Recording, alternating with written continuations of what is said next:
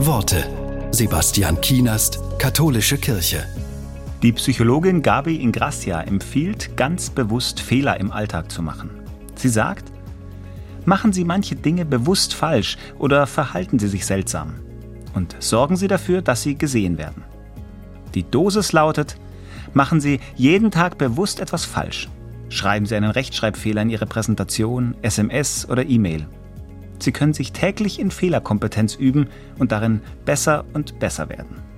Überlegen Sie sich mögliche Fehler und dazu passende neue Antwortmuster und werden Sie anderen in ihrem Umgang mit dem Falschen zum Vorbild.